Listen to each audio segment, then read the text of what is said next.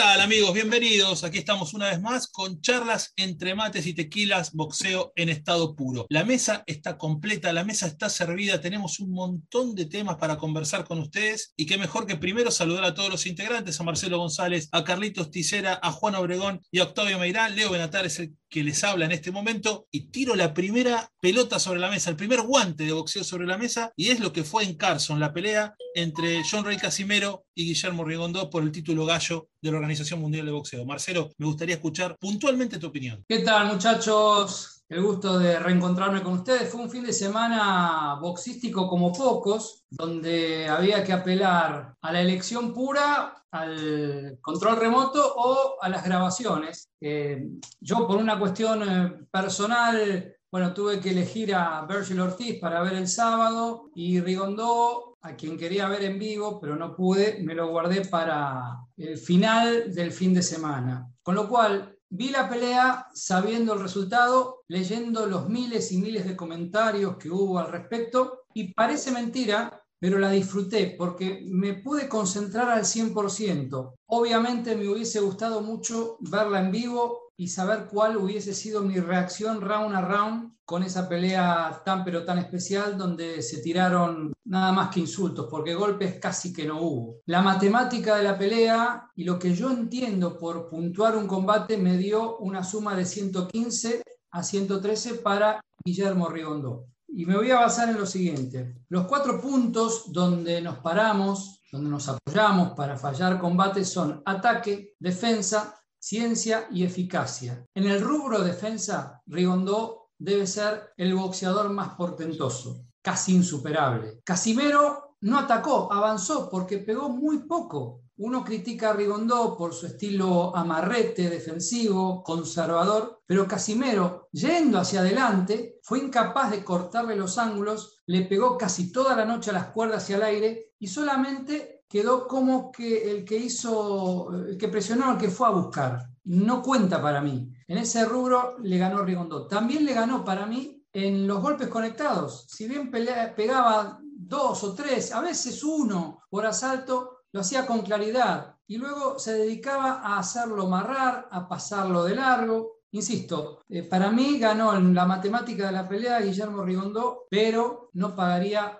medio dólar por ver a Rigondó. Eso que quede claro. Generó una polémica porque ¿qué, ¿qué utiliza un juez para fallar una pelea? ¿La efectividad del golpeo? ¿El ítem de la defensa que exhibió como pocos Rigondó? ¿O la intención del filipino en ir a buscar, a buscar, a buscar, casi siempre infructuosamente? Es una incógnita, una incógnita que me va a quedar y no sé si lo vamos a poder dilucidar en estas charlas de mates y tequila. Pero Rigondó para mí ganó con meridiana claridad. No, no concebía la victoria de Casimero. Yo, mi mujer, árbitro, juez, muy buena, por cierto, está mal que lo diga porque es mi esposa, también llevó la, tarjeta round por round, siguiendo con atención cada una de las vueltas y le dio cuatro puntos en favor de, de Rigondó. Yo diferí en el último, el cual se lo dio a Casimero y ella se lo dio a Rigondó. La tarjeta de la televisora que transmitió el evento también le dio la pelea a Rigondó. Y a mí me llamó mucho la atención, sobre todo el número de 117 a 112 en favor de Casimero. Decíamos en la reunión previa, post charla, que parece ser el número de la infamia, ¿no? 117 a 111 tarjetas totalmente exageradas. Lo mismo le pasó a Castaño contra Charlo y el sábado lo sufrió Rigondó, que divide las aguas como pocos hoy por hoy. Hay a quienes les gusta el boxeo científico, defensivo, conservador, especulativo, mezquino. A mí no, pero debo ser sincero, más allá de que no me guste, lo vi ganar y lo vi ganar con claridad. Me desilusionó, tota-, eh, desilusionó totalmente Casimero porque buscó, buscó, buscó y creo que se contentó solamente con eso. No sé, compañeros, quién me sigue, quién no, estamos dispuestos a debatir. Buenas tardes a todos. Gracias, Leo, por esta invitación al séptimo, la séptima charla de, de Mates y Tequila. Coincido con, con Marcelo en la mayoría de los aspectos, si no es que en todos. Solo agregaría que yo también eh, llevé esta vez la tarjeta. Tuve un punto, si mal no recuerdo, arriba la tenía 115, 114 porque di un round 10-10 de lo malo que fue. Aunque odie el Mr. Mister, los rounds empatados no me quedó de otra. Pero coincidí con, con Ludi Vela, que dice, eh, dice, yo tarjeteé, mi feeling es que la ganó Rigondó, dice, pero no me extraña nada que la haya perdido, porque tampoco puedes premiar a alguien que no suelta golpes y como dijo ahí el Bone Crusher, bueno, es un apodo de, de, uno de nuestros seguidores de Twitter, dice, teniendo, o sea, esas cualidades defensivas, porque la verdad es que exhibió a, a, Casimero, o sea, salvo el primer round donde parecía que Casimero traía la fórmula para cortarle las salidas y todo esto, el andar de, de En el ring, la verdad es que Casimero, Casimero no le vio ni el polvo, ¿no? Pero no puedes premiar la mezquindad. Y, si tienes esa habilidad, defensiva, bueno, combínala con, con algo de golpeo, porque además eh, un factor que no estoy seguro, pero casi seguro que no mencionó Marcelo, es que hay que ver en qué condición subió Rigondó, que era de retador. El campeón gallo de la Organización Mundial de Boxeo antes del combate era Jorge El Casimero. Entonces, el, el, retador está obligado a dar un extra. O sea, en dado caso, si, si, si Rigondó hubiera sido el campeón y se hubiera puesto a dar bola y a dar la pelea que dio, ok, pero pues el otro no pudo conmigo, ¿no? Pero tampoco él pudo con Casimero, o sea, fue un, una pelea realmente de detalles, a cuentagotes, tenía uno que contar los golpes, dabas un round, yo cuando la tarjeté no, no tengo la, la maestría de, de, Marcelo ni del Mr. Mister para, para llevar una tarjeta, eh, soy más primitivo, soy más visceral, yo quizás si lo pueden ver así, pero cuando, cuando iba yo punteando, me, me fijaba en, en, en detalles así de, ah, es que este conectó un recto, ah, es que este lo llavió dos veces y el otro nada más eh, le pegó al viento, como en el caso del Tagalo, ¿no? Entonces, si tienes tantas habilidades, oye, arriesga un poco más y ya concluyo mi reflexión diciendo, no es solo, porque además muy soberbio en sus declaraciones en el post-mortem de la pelea, eh, el cubano, diciendo que Dios así lo hizo y que no solo lo que, lo que le dijo al comentarista americano, sino, sino además lo que puso en Twitter, muy soberbio me pareció, y cuando la verdad es que ya hemos visto a Rigondó agallinarse, ¿eh? lo, lo tuvimos en Golden Knockout nosotros y traemos una expectativa enorme y Carlos Tisera no me va a dejar mentir cuando peleó contra Lomachenko y la vendimos como que era la primera vez que dos, dos, dos veces medalla de oro olímpico. Ya se han enfrentado dos campeones olímpicos muchas veces, pero no dos, no dos que tienen dos medallas de oro en, en, en, en,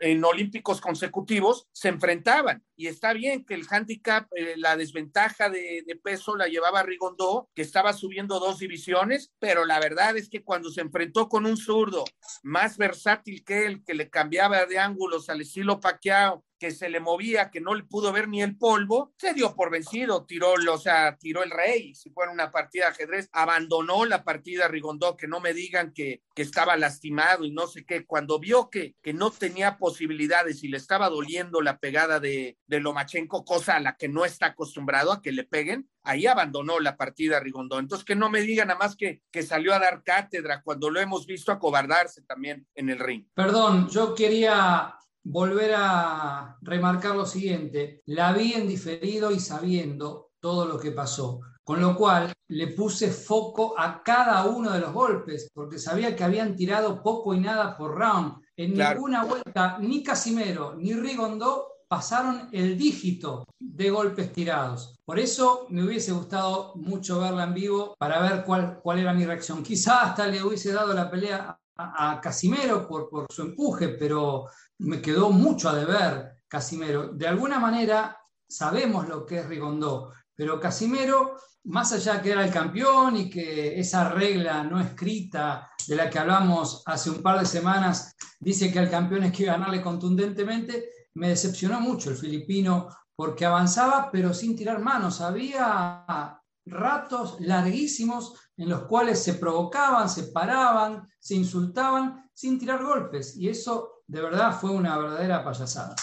Quiero un poco subrayar eh, todos los conceptos que han, que han dicho anteriormente, suscribo. Tuve una sensación encontrada en el combate, yo lo vi muy superior al, al, cubano, por más que eh, haya sido tan discutido. Reconozco su, su mezquindad. Creo que quizás los, los, los árbitros se amparan un poco en el tema de, creo que cuando Marcelo eh, se basa en cuatro puntos para fallar, hay un punto que creo que están dándole preponderancia, que no es ninguno de esos cuatro, que sería el tema de la actitud, que el hecho de ir, han premiado el hecho de ir para adelante, en el caso que vaya para adelante Casimero a, que haya conectado. El hecho de ir no significa eh, que sume puntos y en este caso creo que lo han premiado. Yo lo vi ganar ampliamente 116-112 al cubano, pero reconozco que es un, boxeador muy, muy mezquino, muy, muy amarrete, muy anti-show, el cual despierta innumerables críticas, pero para mí es un, es un fuera de serie, es un, tiene una técnica y un, arte defensivo prácticamente indescifrables. Bueno, yo quisiera decir eh, que cuando leí el punto de vista que acaba de mencionar Carlos Ticera aquí presente, no lo, no lo quería creer, en el buen sentido de la palabra, porque les voy a hacer una confesión, obviamente esto es, es real. Yo hasta el, creo que séptimo round, no, tengo la tarjeta, pero yo la estaba viendo la pelea prácticamente incrédulo, no porque no conociera a Rigondó, porque sabemos cómo es, y Casimiro eh, eh, fue una pelea que tenía que tener ese resultado, porque Casimero, después de que venía de una muy buena parte de su carrera, sus últimas eh, peleas habían sido ganadas por nocaut porque peleaba con peleadores que solamente van para el frente y es el tipo de pelea que él sabe hacer. Pues yo se lo había dicho a una de las eh, personas que pertenecen al grupo ahora, los de la tertulia, a Marta, decía, pues yo lo veo con mucho escepticismo y le daba mis razones, cosa que, como se lo dije a posteriori, que me daba mucha pena haber atinado en mi pronóstico sin tener, sin irle a Casimero y sin irle a, a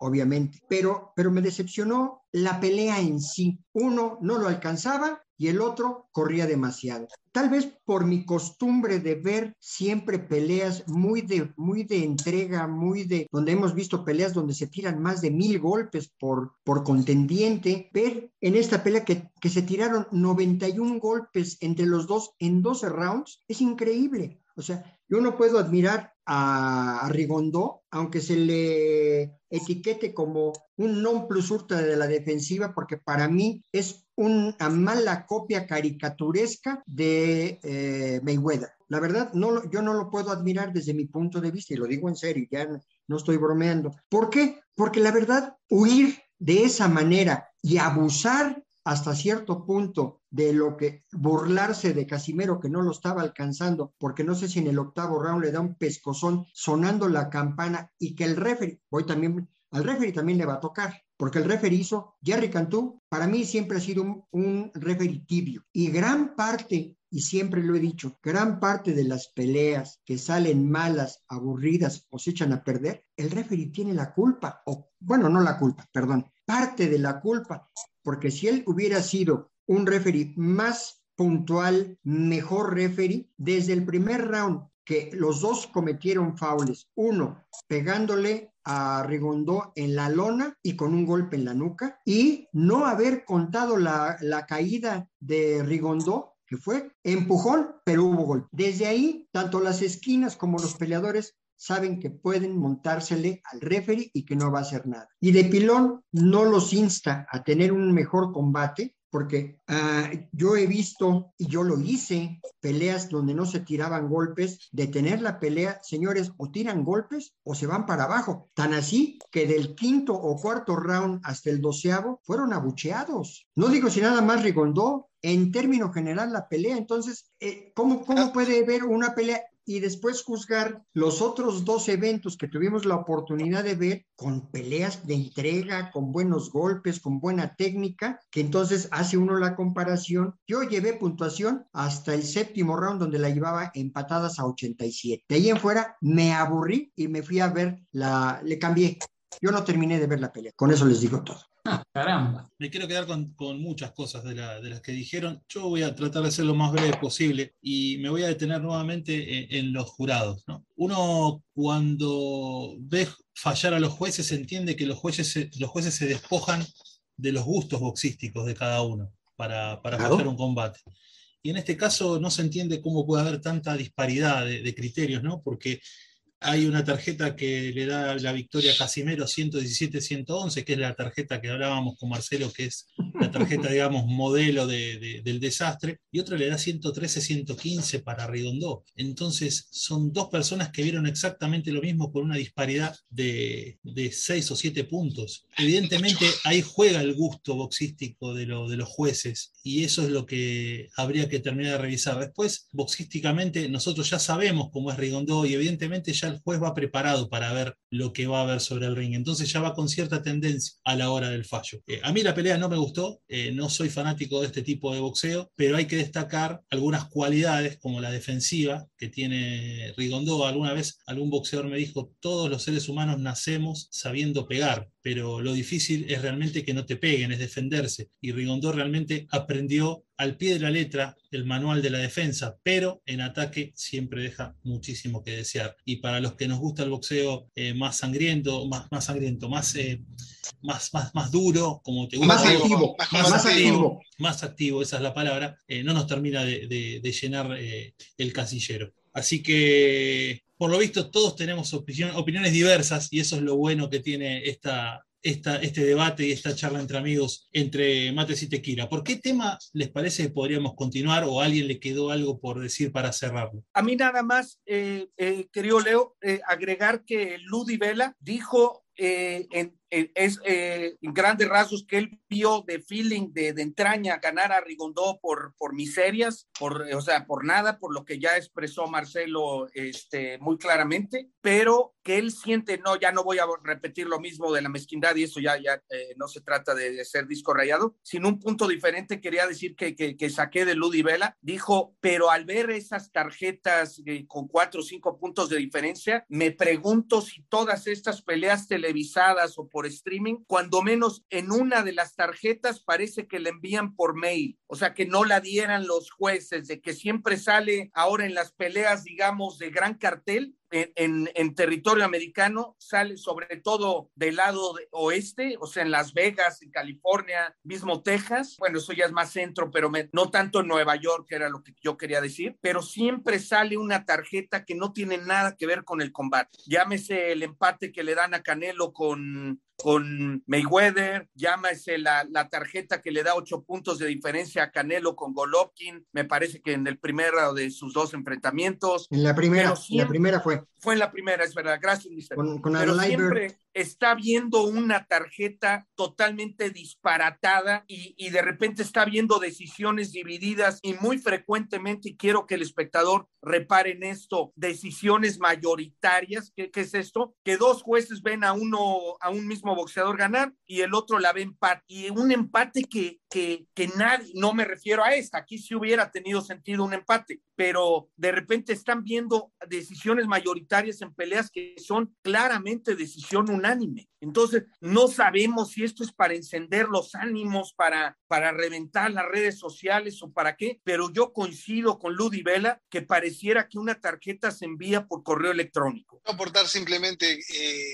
como habíamos hablado en la, en la pre-charla de esta charla, que Rigondó es un boxeador cuestionado en todos los ámbitos, pero creo que por un tema de idiosincrasia y de historia boxística es mucho más cuestionado, eh, por ejemplo, en una plaza como México que lo que sería en Argentina. Un poco lo hablábamos en la previa con Leo, de que las transmisiones que él hace de los combates este, en tierra mexicana, en la cual se lo ve a los árbitros pedirle mucha más acción, mucha más actividad. ¿Es eh, correcto? respecto al tema de, de, de, del guanteo, del golpeo, lo, un poco lo que decías antes, Octavio, y que quizás acá en Argentina, por la historia, por lo que he visto, no siempre se lo ha dejado más eh, hacer. Recuerdo, se me viene a la mente una pelea de un boxeador argentino que se la pararon, Pastor Maurín, por falta de actividad, pero es algo que es muy raro, cosa que estamos muy acostumbrados a ver en las transmisiones mexicanas, que el árbitro incida en el combate y esté dando constantemente indicaciones de que tengan actividad, cosa que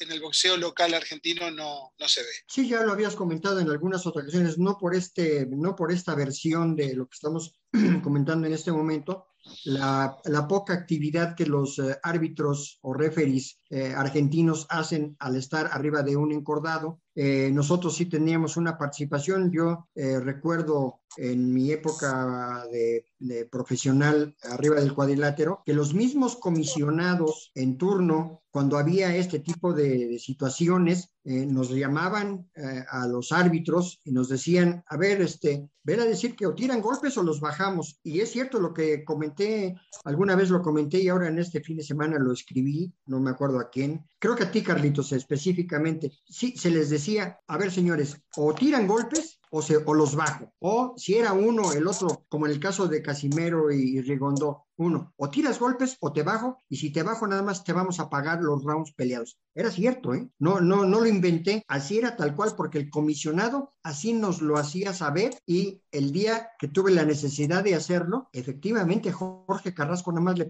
le pagaron sus tres rounds peleados y se acabó. De ahí se retiró el muchacho, porque era el terror, el terror en el, en el gimnasio, pero una, una vez arriba del ring, solamente una pelea le vi buena, que tiró golpes. De ahí en fuera a mí me tocó llevarle dos veces peleas preliminares, preliminares, que una no lo bajé porque terminó, eh, era, eran poquitos rounds, pero en la que decidí bajarlo fue porque realmente no tiraba un solo golpe, un solo golpe, y boxeaba bien hasta eso. Era un buen boxeador, tenía muy buen caminado arriba del cuadrilátero. Pero en términos generales es parte de la costumbre que nosotros en México tuvimos por educación boxística, ya que así eh, nuestra comisión mater nos, nos lo hacía sentir por medio de la autoridad máxima que era el comisionado en esa noche de pelea. Así es como, como nació ese asunto. ¿Qué hubiese hecho, mister, con Nicolino Loche usted? No, no, pues es que no me tocó, no te, no te puedo dar la respuesta, porque realmente yo he visto, no sé si dos o tres eh, ocasiones, pero, pero él se quitaba los golpes recargándose en las cuerdas y pintaba para todos lados, pero también golpeaba. Sí, a veces tiraba cachetazos. E, es, el caso de Mayweather. Alguien me preguntó lo mismo. Bueno, ¿y qué, pasa con Mayweather? Sí, pero Mayweather muy elusivo, con su estilo, con el hombro por delante, pero cuando tenía que ir para adelante y tiraba golpes y muy bueno counteando, lo que no pudo hacer Rigondo en la pelea. Metió dos o tres counters, dos sí los atizó, bien conectados, pero de allí en fuera, nada. Pero todos coinciden que es el Mayweather de los últimos años, porque uno volviendo un poquito atrás, el Mayweather de Arturo Gatti, por ejemplo, cuando Tiene nada que ver con el último, claro. Me parece que cuando empezó a subir de categoría, Mayweather se convirtió en un boxeador un poco más mezquino. Estoy de acuerdo. Sí, antes era más, eh, más boxeador, más de prenderse, más de golpear. No sé si Más entregado, sí. Estoy de acuerdo, estoy totalmente de acuerdo con eso, sí es cierto. Pero aparte hablamos de Loche, hablamos de Mayweather y creo que tienen algo que Rigondó no trajo de la cuna, que es carisma. Es un portento defensivo, pero creo que el cubano no tiene carisma. Muy buen punto, que estoy de acuerdo también porque para eso también se necesita carisma. Yo eh, ahora escribía, no sé si Juan Obregón había puesto que ah, de, los cubanos actuales, eh, Lara y los demás, todos son iguales de mezquinos y yo ponía en mi comentario de Twitter hoy, yo me quedo con los cubanos viejos con los que yo conocí, eh, Sugar Ramos, el Ultiminio Ramos, Baby Luis, Mantequilla Nápoles, que eran peleadores que le daban brillo al boxeo por su entrega, eh, sabían boxear, eran buenos, daban duro. Entonces, ese es, ese es para mí el tipo de boxeador cubano, no el de hoy que es muy mezquino para, para tirar sus golpes, para dar, porque hay que, señores, es un, de todos modos es un espectáculo y ver correr a un boxeador yo no lo veo como espectáculo. Yo, yo respeto su punto de vista, que, que admiren la defensiva de Rigondo, no tengo discusión, lo respeto, pero a mí, en lo personal, no me gusta, es más, me disgusta. Bueno, usted habló de, de, Ultiminio, también está Kid Gavilán, está José Legrá, que mm. eran que tenían otra cuna. Pero José Legrá era todavía era medio correlón, era medio correlón tantito, pero, pero daba espectáculo. A mí me tocó referirle una pelea a José Legrá, eh, viniendo de España, porque él era de los cubanos que se fueron a vivir a España, y aún así era pues de los que le entraban a los catorrazos. Pero esta, esta, generación de Rigondó, de la eh, vienen de la escuela cubana que trabaja por el punto, trabaja para, para marcar y bueno, ganar competiciones en el ámbito AIBA, en el ámbito amateur, del ámbito olímpico, como se llama ahora. Eso les quedó la marca en el orillo y no la van a poder superar. yo estoy, de acuerdo eh, porque... Mister, ah, eh, ah, perdón, rápido, Juan. Alguien preguntaba, le preguntaba a Eduardo Camarena hoy en uno de los twitters que, que si él sabía cuántas peleas amateurs había hecho Mantequilla Nápoles, específicamente, hoy a dos años de su fallecimiento. Y le decía que cuando lo entrevistó, eh, Mantequilla le confesaba que pocas, realmente pocas, no dijo la cantidad, porque había hambre y se quería convertir en profesional para depender de su buen boxeo y poder comer. Es la diferencia a los, a los cubanos norteamericanos, pues que tienen una vida mucho más fácil y se quedan en el, en el box amateur. Bueno, no, se profesionalizan, por eso se americanizan, mister, pero... Se quedan en el amateur. Pero hablando de esa generación en específico, no hay que olvidar que, por ejemplo, el King Kong Ortiz es de esa camada, es de los que también se escapó de un campamento de cubanos, si mal no recuerdo, igual que Erislandy Lara o que Yuri Ortiz y estos. Por cierto, gracias a los que participaron en la encuesta, porque he tenido mucha participación. Ahí Leo y, Marcelo, si no lo han hecho y pueden eh, dejar su voto, se los agradecería. pero bueno, cuando menos, ya, ya, ya sé que ya nos eh, eh, enlongamos mucho con el tema de, de, Rigondó y Casimiro, pero cuando menos dentro de esa misma camada, que además está ahí el King Kong Ortiz, que es, digamos, la excepción que confirma la regla, porque él sí sale a dar piñas, además, pero además cuando menos a Erislandi Lara y al mismo Yuriorkis Gamboa, los han forzado a entrar en unas guerras como aquella tremenda de Lara con el perro Angulo, ¿no? Este, el mismo Lara creo que se acaba fajando con, con con este, ay, con el argentino, se me fue ahora con, eh, eh, Cataño, se, me, me, explicó. Entonces, en cambio, a, a, Rigondó lo he visto, creo que fue hace como dos o tres peleas que hasta su fanó de a ver si lo que quieren es ver golpes, aquí me tienen. Entonces, por eso me ilusionó un poco, porque hace dos o tres peleas se metió ahí por fin en un intercambio divertido pero a Lara y a Yuriorkis, el, este, ¿cómo se llama? El, el, el celayense, mister, que, que, que, le narramos esa pelea que, que le que le gana a Lara claramente, este, ay, se me, es que es alguien que no tiene la, la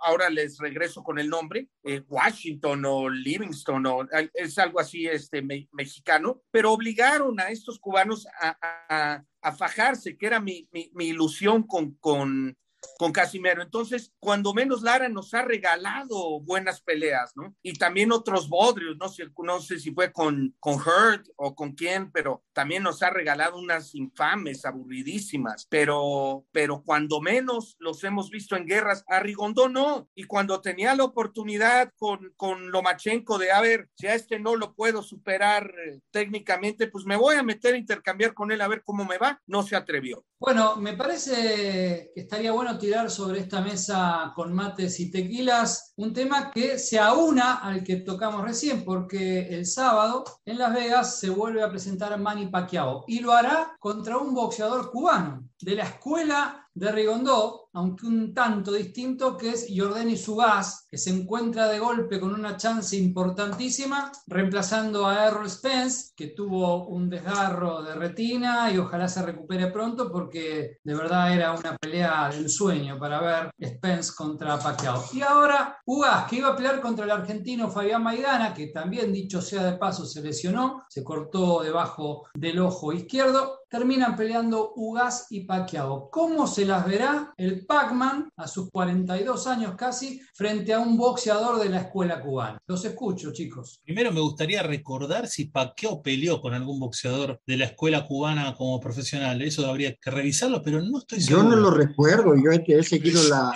la, más o menos eh, puntualmente la carrera de Pacquiao y no recuerdo que se haya enfrentado a un peleador cubano. Yo tampoco, pero hay que revisarla, como dice. Sí, sí, hay, que revisarlo. Por eso dijo, yo recuerdo, no recuerdo, eh, después de lo que hemos visto, pero, pero no, no, no, no recuerdo en este momento, sí hay que checarlo para saber. La edad está comprobado que no es un obstáculo para Pacquiao, no, no ha cambiado prácticamente su, su forma de boxear por la edad, sino por aquel knockout que lo sometió Márquez. Yo creo que a partir del knockout de Márquez, Pacquiao bajó algunos cambios en lo que era su Sí, yo estoy de acuerdo, claro. La verdad que, eh, que no, no, le, no veo que, que pueda llegar a ser Ugas un rival peligroso para Pacquiao. Lo veo ganador al filipino, pero bueno, esto es boxeo. Mi opinión sería, eh, tomando la palabra, como lo dice Leo, y estoy totalmente de acuerdo, pues sí es, es eh, la experiencia de Pacquiao, un peleador siempre agresivo, muy rápido de manos, ahora ya no tanto de piernas, pero con una característica siempre muy positiva de su manera de pelear, no en, no en balde la cantidad de campeonatos que ha conquistado, aunque también yo he sostenido desde eh, su debacle contra Márquez eh, por el knockout, fue un parteaguas en la vida de, de Pacquiao. Las peleas posteriores ya no tuvo la misma, el mismo brillo, eh, la misma espectacularidad que tenía antes de. Yo también considero que Ugas no es eh, un peleador que le pueda poner, salvo por la edad, en peligro, que pueda poner en peligro el campeonato de, pues,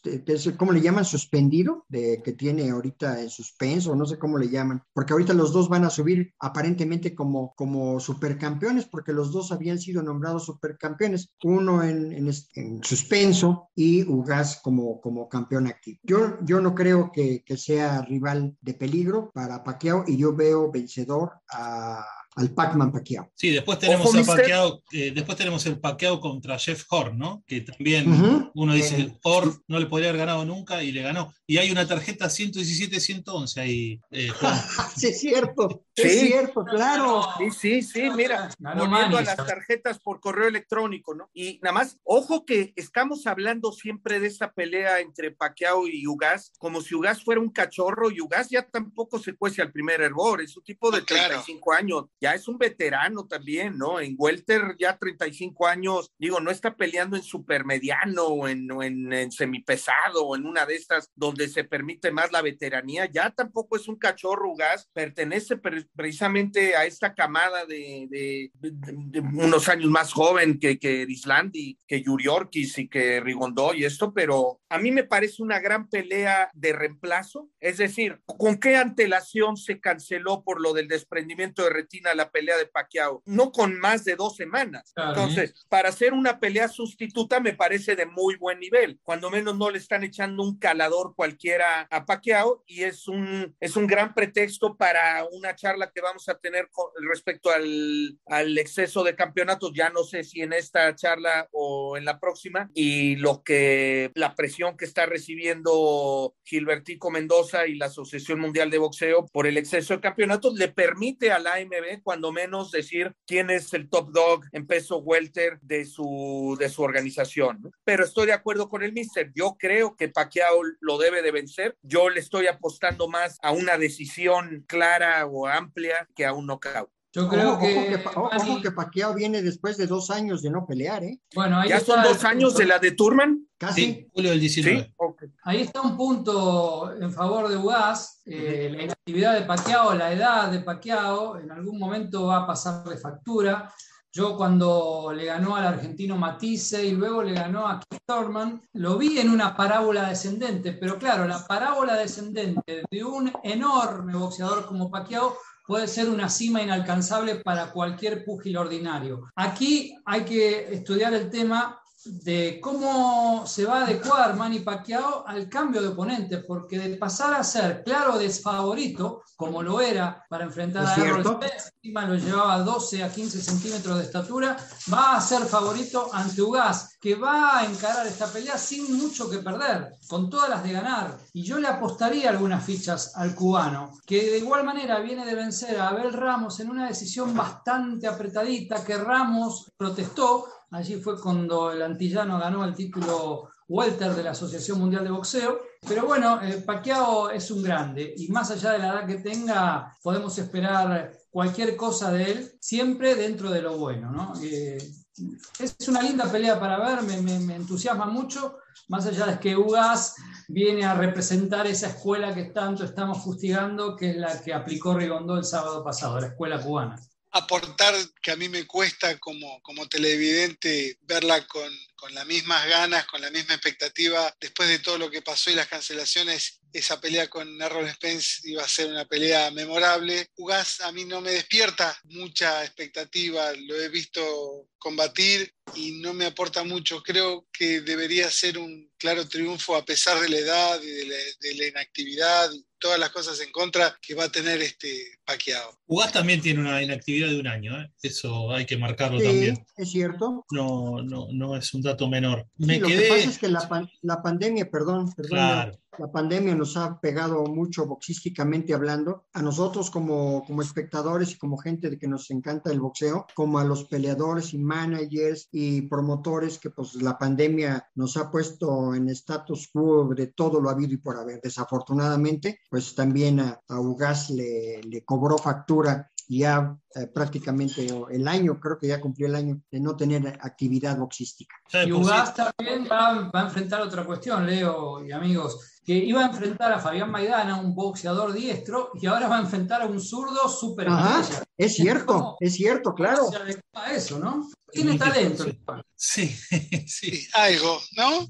No, pero eh, eh, eh, son, son, son pequeñas cosas que vas poniendo en la balanza y después cuando haces el análisis final, después de la pelea, te das cuenta por qué pasan determinadas cosas, ¿no? Iba a pelear con un diestro, va a pelear con un zurdo, con un multicampeón, que es un veterano que hace dos años que no pelea, pero también Fabián Maidana no venía de pelear muy seguido y las últimas actuaciones de Fabián no fueron gran cosa. Es un cambio rotundo para Ugas. Por el otro lado, lo que decía Marcelo, Paqueado pasa de ser de favorito a ser el favorito de la noche ahora y tener que enfrentar un tipo con otro tipo de escuela boxística. Es un cambio eh, tremendo. Y Juan dijo algo muy interesante, que eh, para hacer una pelea de reemplazo es una pelea muy interesante y muy atractiva. Sí, sí, estoy de acuerdo también con eso, claro, porque el, el hecho de que Ugas, y lo que veníamos comentando de los peleadores cubanos, eh, tiene una característica totalmente diferente, según lo que yo lo poco que he visto de Ugas, apenas he estado viendo algunos videos de él, pero sí tiene una característica totalmente diferente a los otros cubanos y ya no digamos a Rigondo, por supuesto, ¿verdad? Que él es el que vamos a poner por lo pronto la cola. Yo sí, claro, que no vuelvo a ver una pelea de Rigondo, ¿eh? Ese día me voy de vacaciones. Muy bien. A Acapulco. Ahora, Leo. ¿Qué título, se pone en juego ahí? ¿Me recuerdan? Porque ya me olvidé. En la pelea de Ugas con Pacquiao, el supercampeonato mundial welter, welter de la AMB. el supercampeonato es el supercampeonato welter de la AMB. Supercampeonato welter, claro. Juan, yo creo que a futuro, más allá de lo que sean, de lo que vaya a ser o no la MB con los interinatos y demás, creo que debemos llegar a una conclusión de que hay que considerar a los campeones de la MB a los supercampeones. Al resto no hay que considerarlo. Porque Exacto, creo que yo ya les digo. Son un segundo escalón, un tercer escalón. El campeón de la MB es el supercampeón. Si te fijas, hasta gente de ESPN que, que, son buenos colegas y todo, pero que digamos hay, más línea ahí de por medio, ya le dicen el campeón regular, ya no usan el término campeón mundial. explico cuando, como diciendo un plata o algo, ya campeón regular, o sea, así, así dijeron de la de Maloney con Joshua Frank, el, o no recuerdo si en esa, pero en una reciente así dijeron. Sí, ya hay que, ya hay que quitarle eso de campeonato mundial, o sea, nosotros no podemos como periodistas deportivos anunciarlo así. Bueno, es para que no se confunda el espectador común y corriente que nos escuche y que no está al tanto de tanto organismo y de tanto campeonato. Sí es el campeonato fuerte de la AMB el que se disputa este sábado en la T-Mobile. Exactamente. Y nada más les quería preguntar antes de cambiar de tópico o de concluir, no sé qué, corresponda, ¿cuál es el gran hito de Ugas? O sea, porque estoy viendo su foja y, bueno, cargarse a Mike Dallas Jr. tampoco es como que de otro mundo. Quizás La, la, decisión que le gana Omar Figueroa con, con Sean Porter perdió, una decisión dividida, eso sí hay que decirlo. Se cargó a Thomas Dulorme, pero no veo nombres así que digas como para escribir a casa. ¿eh? Le ganó a Ray Robinson, ¿cómo que no? No es el, no es el viejo Ray Robinson, ¿no? No, ese no. No, no, no, no, es Sugar, ¿no? Ah, entonces tiene razón Marcelo, va por su primerito, no, no queda, no queda duda. sí, no, es que cuando lo comparas, cuando lo comparas con, con Pacquiao, que no, no tenemos que mencionar a quién ha enfrentado, que se ha enfrentado a todas las bestias sabidas y por haber y en todas las divisiones, o sea, lo de lo de Ugas sí realmente es casi un rol de, de, de una pelea de, de, tonificación para, o sea, no suena como una pelea, digamos, bueno, no, no, no le debo llamar unificatoria porque no hay otros cinturones, pero cuando menos de, de unidad dentro de la misma Asociación Mundial de Boxeo, suena como, como un retador nada más de rutina, ¿no? Esperemos que, que, que, diga algo más el cubano. Peleó con John Porter y perdió, pero no recuerdo si la pelea había sido, el fallo había sido justo no, la verdad no. No, para mí, yo tampoco para recuerdo. Mí Porter ganó, Porter ganó con claridad esa pelea, no entendí el fallo dividido. Ah, fue fallo Pero yo lo que quería decir es que Pacquiao tiene el récord de ser el boxeador que ha ganado títulos mundiales en un mayor rango de peso, porque obtuvo coronas de los 50-800 hasta los 69-800.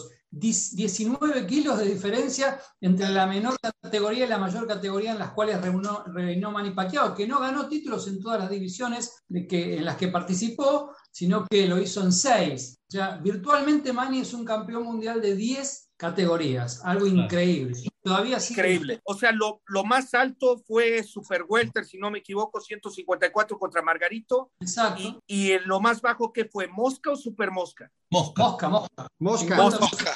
Ok.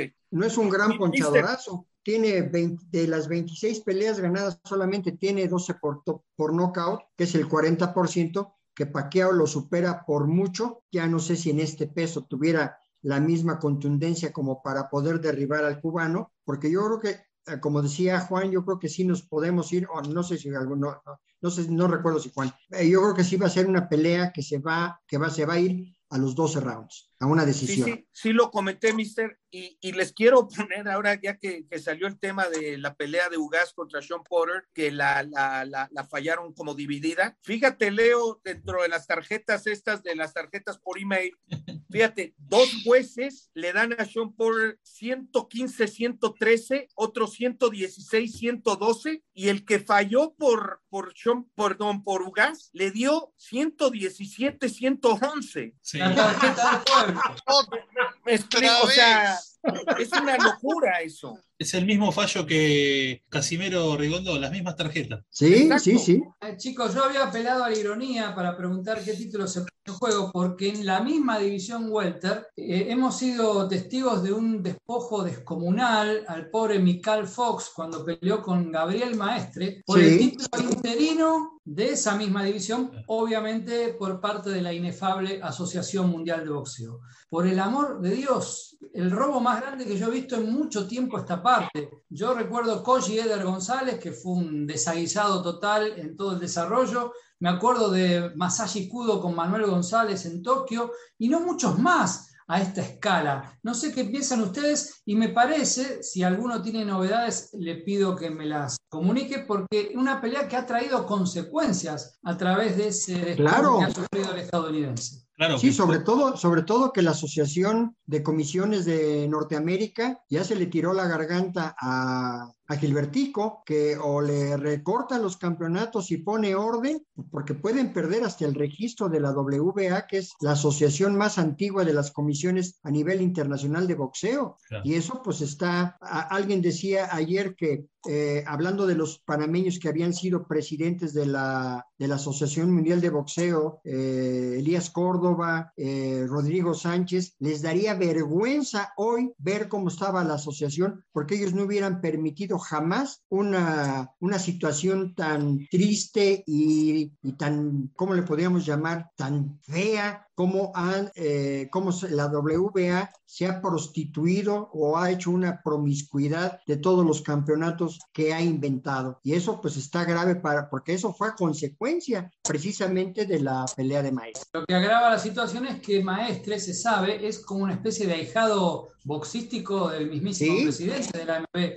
Gilbertico Mendoza, que recomendó, no sé si esto es verdad o no, eh, suspender de por vida a la jueza Gloria Martínez, la que dio la infame tarjeta, que es el número de la gente, ¿no? 117 a 111, vamos a tener que jugarlo a la lotería. Eh, yo, lo, que, lo primero que supe era suspensión de seis meses. Sí. Y después decía suspensión hasta nuevo aviso. La segunda historia, esta que yo estoy escuchando ahorita de ti, Marcelo, es la tercera versión que es de por vida, no lo sabemos. porque la ligan muy bien, porque ella es esposa de eh, Ricardo Rizzo, que está dentro de, la, de, la, misma WBA como, como ejecutivo, pues. Lo que pasa es que la suspensión de por vida aparentemente habría venido del descubrimiento de algunos tweets racistas Ah, claro.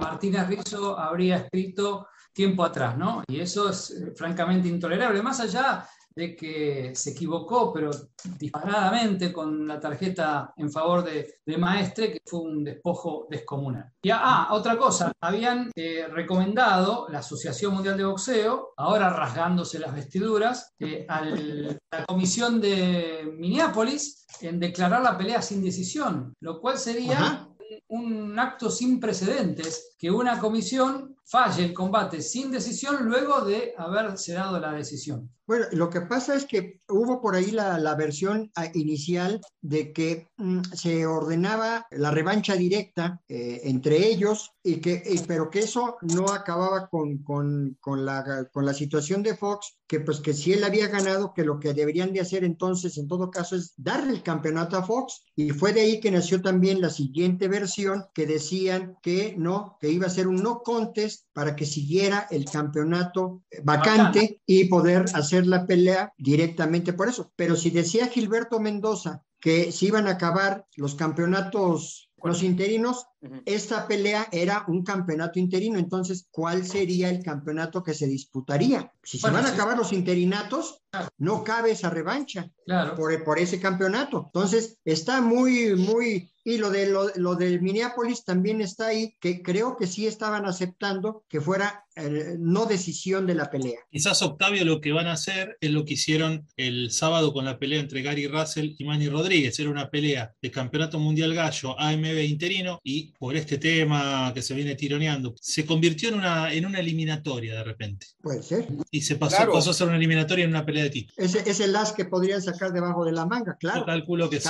Yo calculo que sí. Yo, yo, la reflexión más allá del robo que, que es, es evidente, creo que no hay mal que por bien no venga. Creo que cuando menos esto está forzando a la AMB y cuando veas las barbas de tu vecino cortar, pon las vuestras a remojar. Entonces, ahí el CMB también mm. debe sentir esto como un preventivo para ellos de, con este tema de los franquicias y todo, que tampoco le deben de hacer mucha gracia a, la Comisión Americana, a la misma que advirtió a la AMB. Sí. CMB y Mauricio no han dicho ni pío no se han pronunciado. No ha habido un solo comentario ni de rebote acerca de los campeonatos ni de sus campeonatos, nada.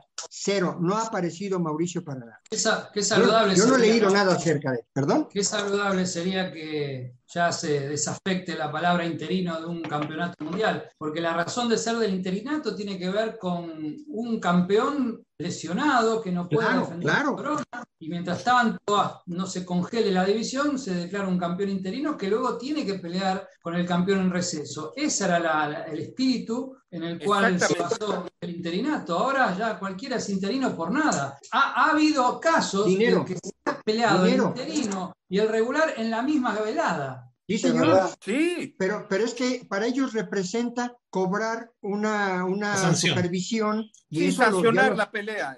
Lo hicieron la primera vez y dijeron, bueno, pues ¿por qué no los 17 campeonatos o las 17 divisiones, perdón? Y de ahí, pues todo mundo viene la lana.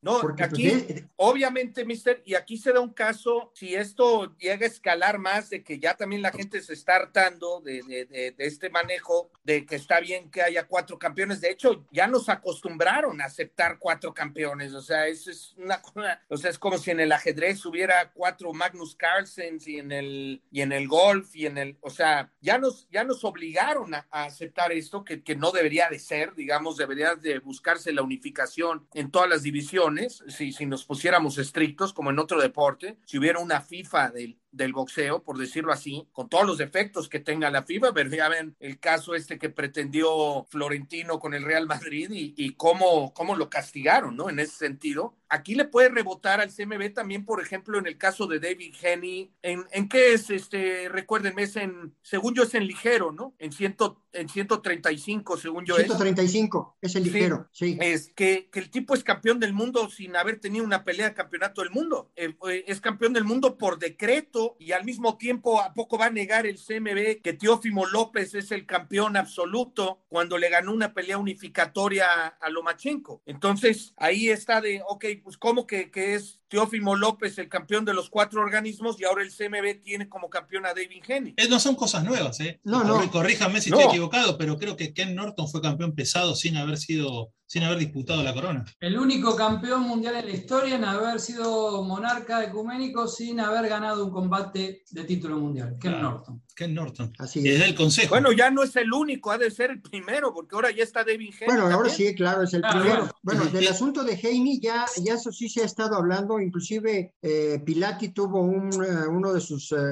reportes de la semana pasada que tocaba precisamente ese tema, hablando del CMB a raíz de los problemas que se le habían presentado a Gilbertico y poniendo en paralelo, inclusive te mandé el, el reportaje. Lo vi, de mister, de ahí saco lo de David. De, vi- lo Exactamente. que me- ajá. sí se le está, se le están llegando la- las llamas a los aparejos también al CMB de alguna manera, porque de que trae consecuencias en beneficio del boxeo, las debe de traer, casi estoy seguro. Es que el boxeo siendo un deporte tan importante como ese, es increíble que caiga en esto, ¿no? Porque imagínense que se haga eh, Roland Garros y aparte en la cancha de al lado se juega un Roland Garros interino, donde jueguen, ot- claro, otros jugadores disputen el título de Roland Eso Garros fuerte. Sería insólito, inaceptable. Nadal Claro. ganando el título en la cancha principal y en la cancha de al lado lo gana Juan Pérez, el título interino de Roland Garros, que también es un campeonato, eh, y no tiene sentido en el boxeo solo. No, y tiene que que, no. ver con lo que dice el mister, ¿no? El tema del dinero, porque cuando teníamos el campeón regular y se inventó el interino para ganar dinero, no para reemplazar al campeón regular, como dice Marcelo, porque estaba lesionado y que no se detenga el título y demás, cuando se terminó eso, se inventó el supercampeón para tener un campeón más. Al caso de Ken Norton, perdón, Leo, que nunca ganó una pelea de título mundial y fue campeón mundial. David. Henny, por lo menos, luego eh, eh, pudo ganarle a Linares y a- al otro muchacho eh, Gamboa en peleas de campeonato. Pero Ken Norton perdió todas las peleas de título que disputó. Todas. Sí, Pero Para- fue campeón por escritorio. Para, para ir cerrando esta, esta gran charla entre mates y tequila, no quería dejar de mencionar que el domingo pasado sufrimos la pérdida del presidente de la Federación Argentina de Box, el, el señor Luis Romeo. Eh, Sí, la- lamentamos muchísimo la pérdida y le mandamos saludos a, a su familia. Y el viernes, como si fuera poco, un gran dirigente de la FIB, como Aníbal Miramontes, también eh, partió. Eh, Marcelo fue muy, muy cercano a Aníbal Miramontes y seguramente lo recuerda con mucho afecto. Sí, porque en su momento Aníbal, que ha hecho de todo en el boxeo, fue editor del famoso libro de récords Five Facts junto a Ralph Citro, que era un Catman de excepción. Se juntaron, hicieron un libro de récord que terminó siendo eh, la consulta oficial de todas las comisiones atléticas de los Estados Unidos y era material de consulta ineludible para cualquier estadígrafo de boxeo o fanático del deporte. Tuve la fortuna de ser corresponsal en Argentina y en Sudamérica de Aníbal. Alguna vez le he vendido el libro en esta región, lo he ido a buscar a New Jersey donde vivía, hemos pasado muchas veladas juntos. Argentino está la médula, porteño del barrio de Caballito, hincha fanático de Ferro, iba con la camiseta verde a todos los rincones de- del mundo donde, donde asistía, luego fue juez, fue clasificador del Consejo Mundial de Boxeo y últimamente tenía el cargo de, de presidente del comité de campeonatos de la Federación Internacional de Boxeo. Por eso es una pérdida muy sentida, como también la de don Luis Romeo, que, que nos dejó el domingo pasado. Así que en honor a ellos va dedicada esta transmisión de charlas entre mates y tequila. Bueno, y que en paz descansen este, estos personajes del boxeo argentino que, que mencionaron. Tenemos cinco minutos para cerrar esta charla y quiero mencionar algo muy, muy, muy chiquito, muy cortito, que es el debut de Nico Ali Walsh. Quizás a muchos no nos llame la atención, pero Nico Ali Walsh es el nieto de- del gran Muhammad Ali y debutó como boxeador el hijo de, de Rashida el fin de semana, ganando por nocaut técnico en el primero. Lo vi, me parece que tiene mucho para aprender. Golpes muy abiertos, él va muy abierto a buscar. Creo que si le hacen cintura y vuelven, lo pueden complicar. Pero fue un debut espectacular cuando entonces la gente se prendió y, y, y este estuvo, fue emocionante, digamos. Ya me confundí en qué velada fue, fue la de que ya no tuvimos tiempo de hablar eso hoy, que fue una pelea que sí mereció la pena y no la de Rigondó con Casimero, bueno, Casimero Rigondó en el orden de campeón y retador, que fue la de Joshua Franco con Maloney, pero qué buen debut del nieto de Ali, cuando menos fue emotivo y fue un highlight de la noche, ¿no? Claro, aparte ha sido muy emocionante verlo con la bata clásica, blanca con guardas negras y el pantalón también, blanco y negro característico de Mohamed Ali. Una pelea de un minuto 50 creo que duró ante Jordan Wicks. Obviamente hay mucho material para trabajar, pero es, es saliente, bien lo mencionaba Leo, esta, esta participación del nieto de Mohamed Ali pues es un, es un debut afortunado en un hijo de un gran, un nieto de un gran personaje como lo fue eh, Mohamed Ali, ¿no? Y eso, es, eso es, habla, porque por ahí también hubo la noticia de que empata el sobrino que ahora lo están ostentando como el sobrino más famoso del boxeo mexicano, que es Johan eh, Álvarez, que este, como empató y, y, después de dos, de dos presentaciones anteriores que había noqueado en muy corto plazo, pues que así como, como que eh, haberlo eh, ostentado como el más famoso, el sobrino más famoso del boxeo mexicano, deberían pues el sobrino de, del campeón mexicano, bueno, pues está aceptable, pero el más famoso del boxeo mexicano a mí no me lo pareció y yo brinqué a la persona que lo publicó, se defendió y se defendió bonito, pero no me subí al ring para discutirlo con él, aunque después se, no, no se disculpó, al contrario, me dijo que me reconocía como el mejor árbitro de, mexicano de todos los tiempos, bla, bla, bla, y terminamos nuestra, nuestra relación eh, tuitera de muchas gracias, estoy a las órdenes, se acabó. Pero, pero es, es algo que, que, va de acuerdo a estos temas boxísticos. Hay de todo y para todos. Quizás el hecho de rotular y poner un poco de eso del nieto de, el sobrino de, sirve como para vender un poco más y generar claro, un poco es, más. como decía este periodista, es nota, es noticia. Pues sí, hay que aceptarlo definitivamente. No mucho más que eso. Así es. Señores, fue un verdadero placer conversar en esta charla entre mates y tequila con ustedes. Quedaron un montón de temas en la mesa, pero la verdad que la hemos pasado bien. Sí, señor, yo estoy de acuerdo y les, les agradezco eh, infinitamente la, la, nuevamente la amistad y la cercanía de todos ustedes. Y cada vez que lo hacemos, yo me voy aprendiendo mucho, pero de veras mucho. Gracias a todos. Igualmente, muchas gracias, un gusto.